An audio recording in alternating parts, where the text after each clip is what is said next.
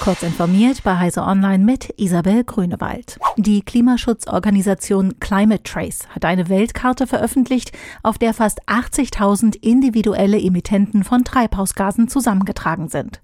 Dazu gehören die jeweils 500 größten bekannten industriellen Quellen von Treibhausgasen aus verschiedenen Branchen, also etwa Kernkraft, Schiffe, Zementfabriken, Stahlwerke, Öl- und Gasfelder, schreibt Climate Trace. Die Verantwortlichen für die Karte erläutern, dass es zur Erreichung der im Pariser Klimaabkommen vereinbarten Ziele essentiell sei, nicht nur die Emissionen von Staaten zu kennen, sondern auch die von einzelnen Sektoren.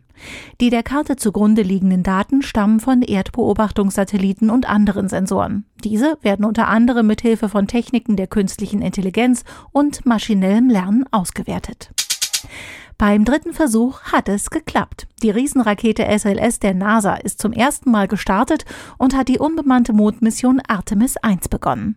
Die Rakete hat etwa 45 Minuten nach der Öffnung des Startfensters abgehoben.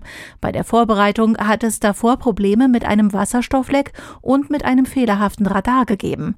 Beides war rechtzeitig behoben worden. Nach dem Start zeigten alle empfangenen Daten, dass die Triebwerke planmäßig arbeiteten und der Missionsbeginn ein Erfolg war, erklärt die NASA. Etwa zehn Minuten nach dem Start wurde die unbemannte Orion-Raumkapsel von den Haupttriebwerken abgekoppelt. Das Raumschiff ist jetzt in der Erdumlaufbahn.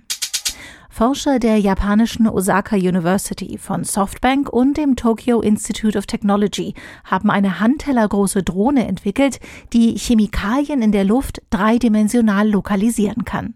Sie soll bei Such- und Rettungseinsätzen oder Umweltschutzmissionen eingesetzt werden. In Experimenten mit der Drohne konnten die Forschenden Luftströme lokalisieren und visualisieren, um Chemiefahnen nachverfolgen zu können. Dabei gelang es ihnen, Gerüche selbst dann zu verfolgen, wenn sich die Windrichtung ständig änderte. Twitter wird die Möglichkeit, mit Abozahlungen ein Verifikationshäkchen zu kaufen, erst in zwei Wochen wieder aktivieren. Die Funktion war nach einer Welle gefälschter Accounts von Marken und Prominenten schnell ausgesetzt worden. Der neue Twitter-Besitzer Elon Musk hatte danach angekündigt, sie bis Ende dieser Woche wieder einzuführen.